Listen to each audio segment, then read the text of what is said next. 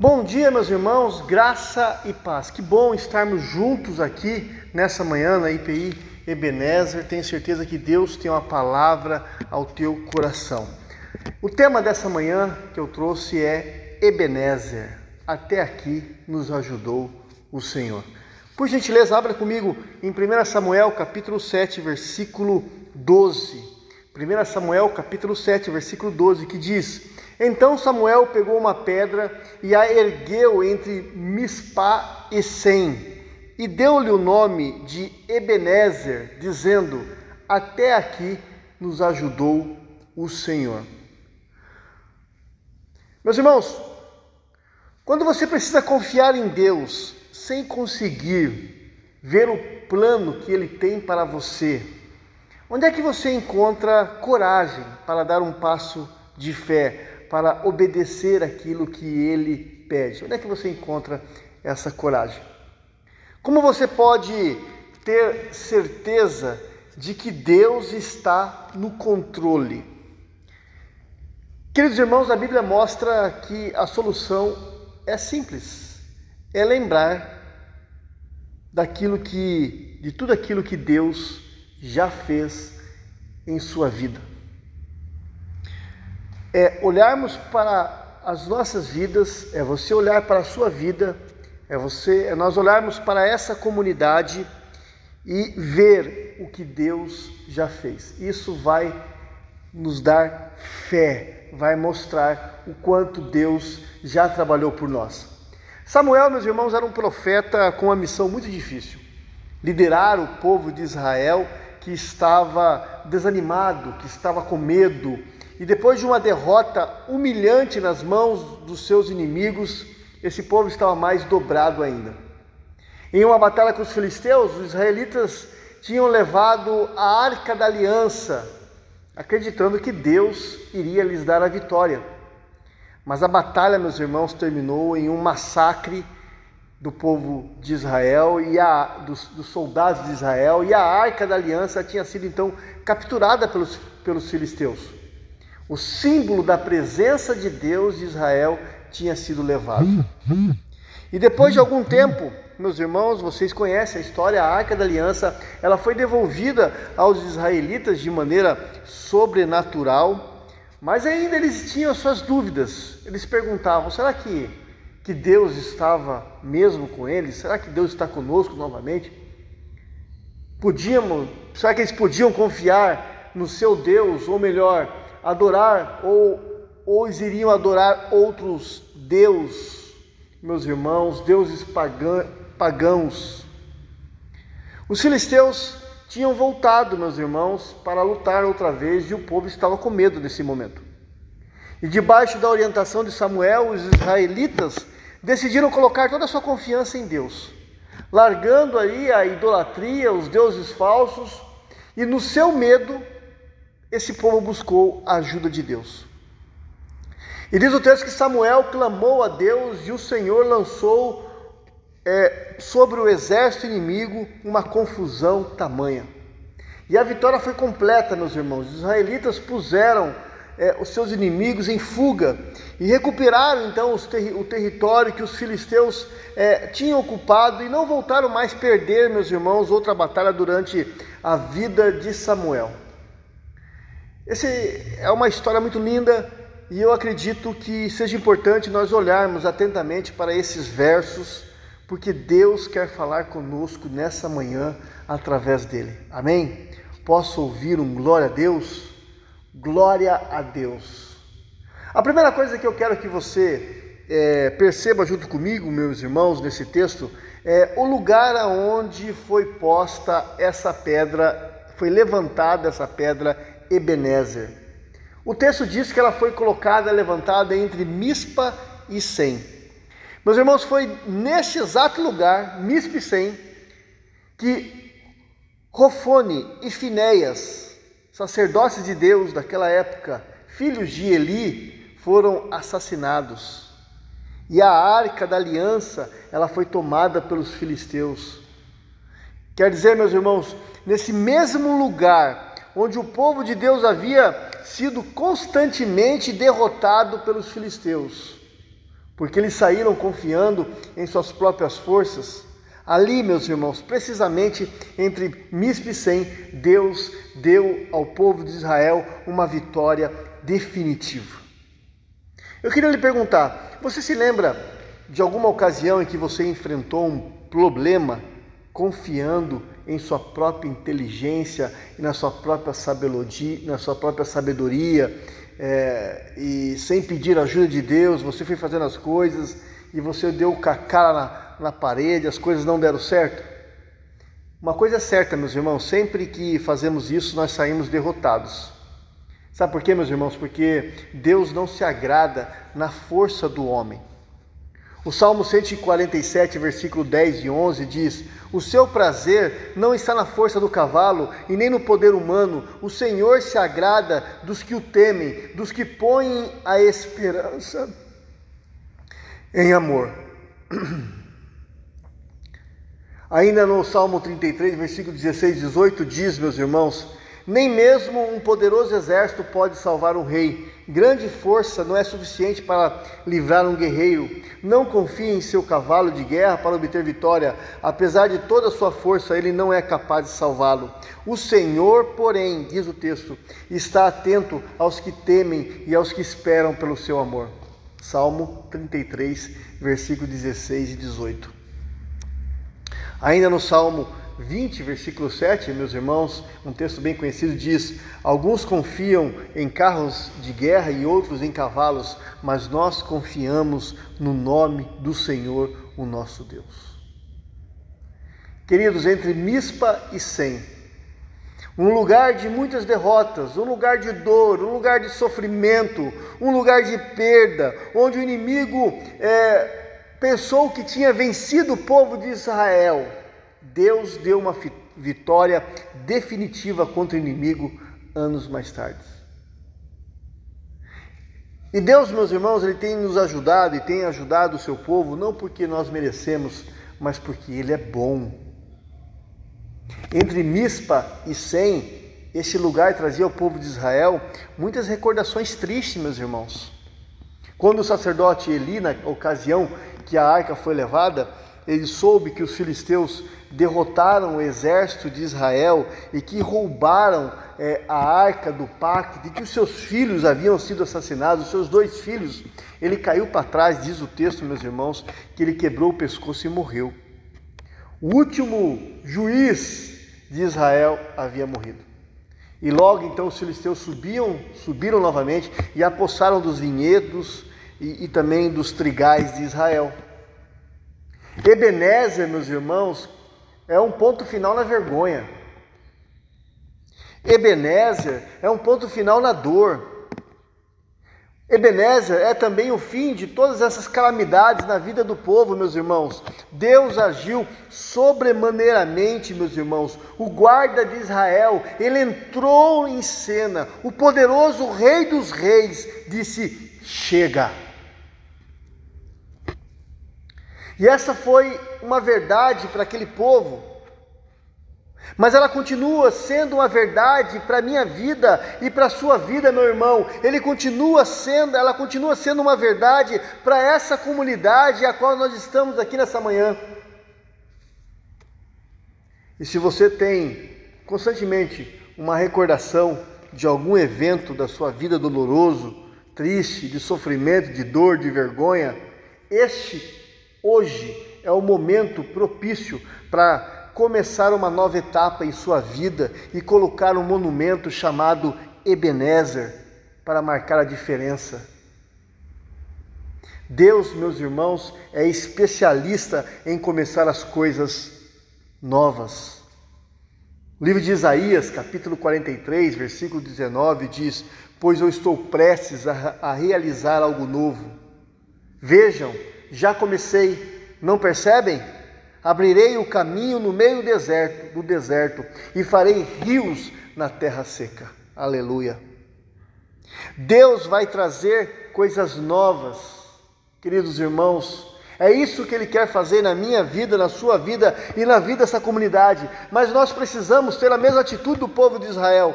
Entre Mispa e Sem, não foi apenas um lugar de derrota, de pecado e tristeza, não foi apenas um lugar de vitória, um ponto final no sofrimento, mas entre Mispe e Sem foi também um lugar de arrependimento. Aqui todo Israel veio diante de Deus, confessar os seus pecados, tiraram as imagens dos deuses falsos das suas casas, dos seus corações, e então começaram a ver o que Deus os ajudava a vencer as suas provas e os, e os problemas, e eles então elegiam ali um, uma grande pedra chamada Ebenezer. Quer ver a sua vida mudar, meus irmãos? Meu querido irmão, minha querida irmã? Quer ver é, a sua família mudar? Quer ver, queridos irmãos, a sua comunidade mudar? Você precisa se arrepender, meu querido irmão, e se arrepender dos seus pecados. Mas muito mais do que isso, nós precisamos nos arrepender, meus irmãos, da maneira que nós estamos vivendo o cristianismo. Precisamos arrepender da maneira que estamos nos relacionando com Deus, como igreja hoje.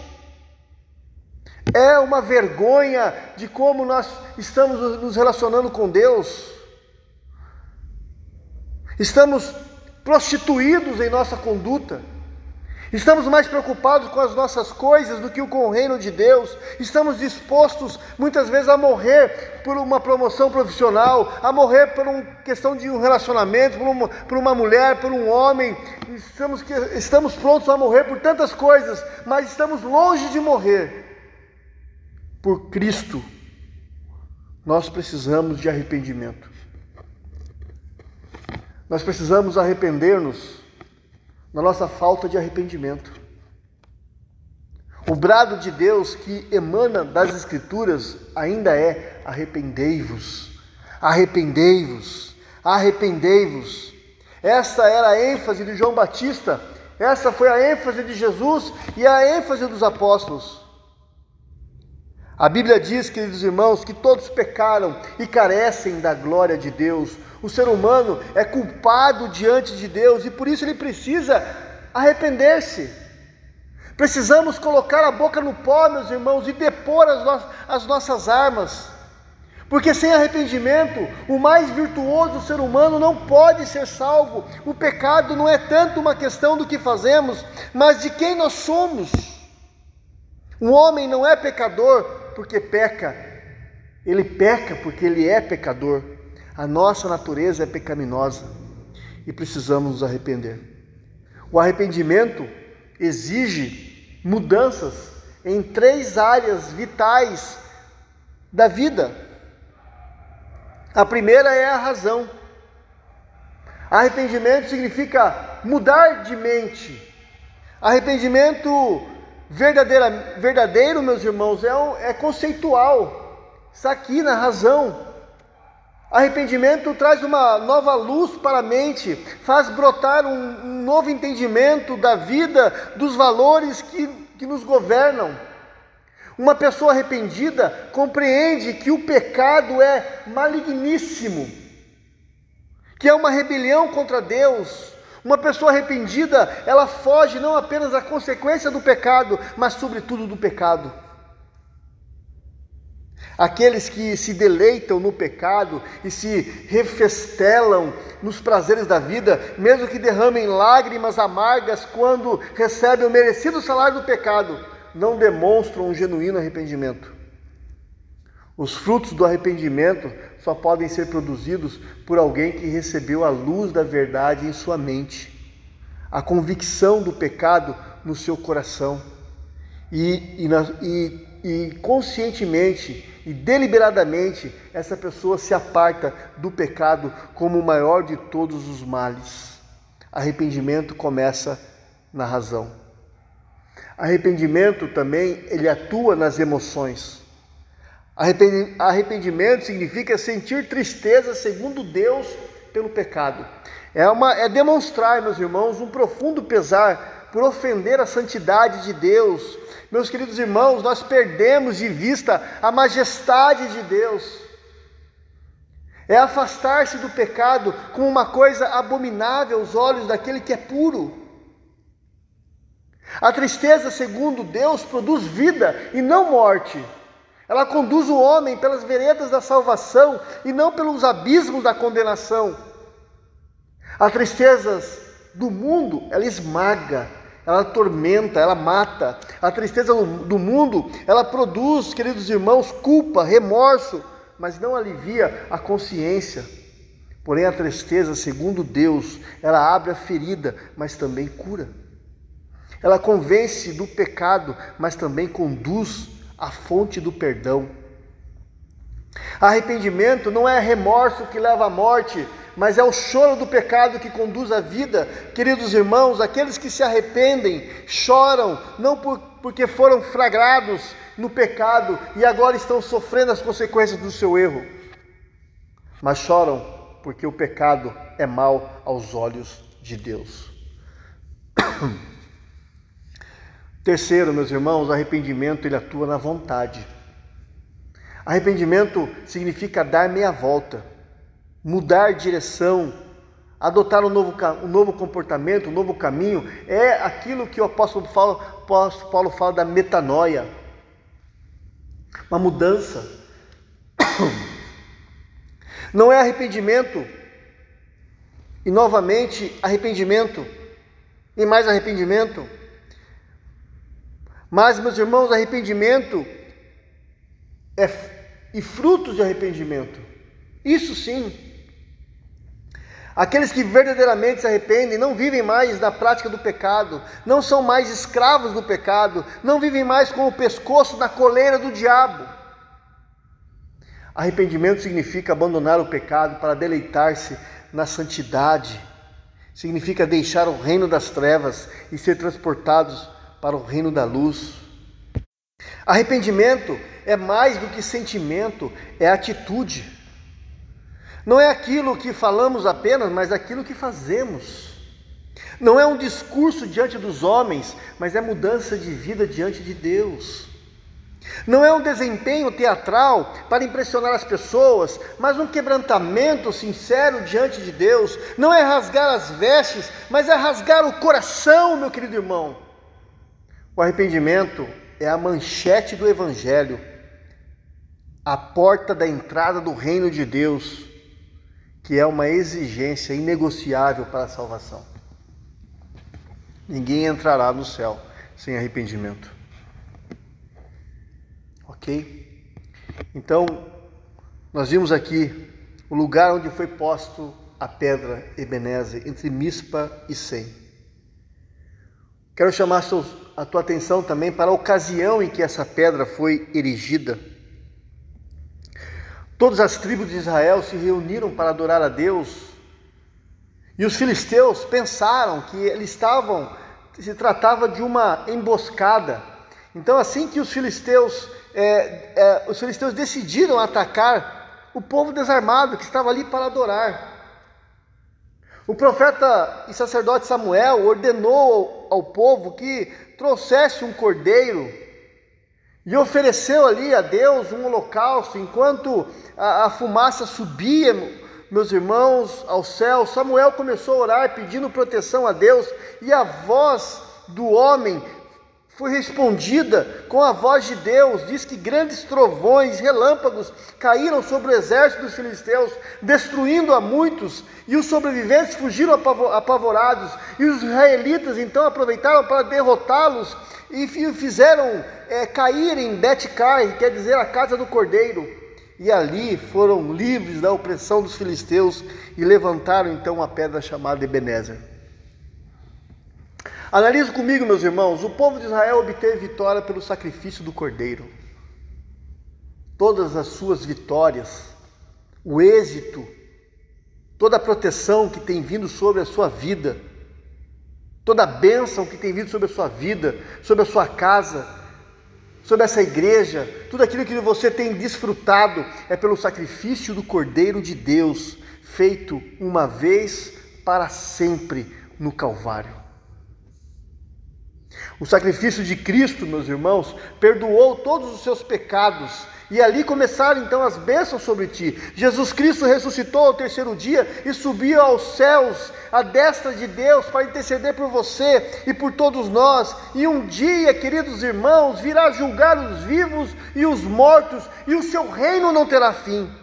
E esta é a razão porque hoje estamos marcando este lugar com o monumento Ebenezer. Até aqui nos ajudou o Senhor. Observe também, meus irmãos, o poder da oração em nome do Cordeiro.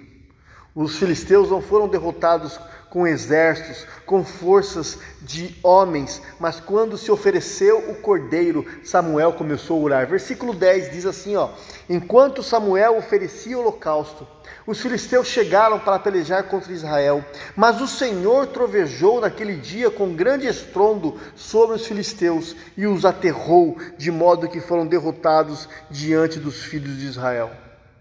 Uma verdade poderosa que vemos aqui, meus irmãos, é que devemos viver e que devemos viver com todo o nosso coração, com todas as nossas forças, é que a oração, ela muda as circunstâncias. Muita oração, muito poder, pouco oração, pouco poder, e há quem diga que essa geração de cristãos que estão frequentando as nossas igrejas talvez seja a geração de cristãos que menos oram. Mateus, Evangelho de Mateus, capítulo 26, versículo 41 diz: Vigiem e orem para que não cedam à tentação, pois o espírito está disposto, mas a carne é fraca. Queridos, as pessoas geralmente não param para pensar sobre o lugar da oração em suas vidas. Muitos têm demonstrado que a oração ocupa o último lugar nas suas preferências. Elas não reservam um único momento para estarem a sós com Deus. O dia começa e termina e a pessoa nem sequer cogitou a possibilidade de reservar um período do dia para se dedicar exclusivamente em oração. E se em algum momento ela pensou em fazer isso, ela não teve disposição para concretizar esse pensamento, porque ela concluiu que o seu tempo era muito curto e que havia muitas prioridades. Assim a oração, meus irmãos, vai pouco a pouco, imperceptivelmente cessando na vida dessas pessoas e vai cessando na sua vida. É por isso que o apóstolo Paulo diz em 1 Tessalonicenses capítulo 5, versículo 17: nunca deixe de orar. Quando cessam as orações na vida de uma pessoa, ela vai pouco a pouco se tornando mais complacente com o pecado. E ela já começa a aceitar certos pensamentos, sentimentos e comportamentos que antes ela considerava reprováveis. E ela já não acha tão errado guardar rancor, amargura no coração, falar mentiras ou permitir que falem mal um dos, dos outros, ouvir fofocas, concordar e semear de, é, divisões, é, concordar com o pecado, e aquilo vai ficando algo normal. Porque a ausência da oração vai deixando a pessoa com a consciência cauterizada, meus irmãos. A igreja, nenhuma, nenhuma igreja no mundo resiste esse tempo que estamos vivendo sem oração.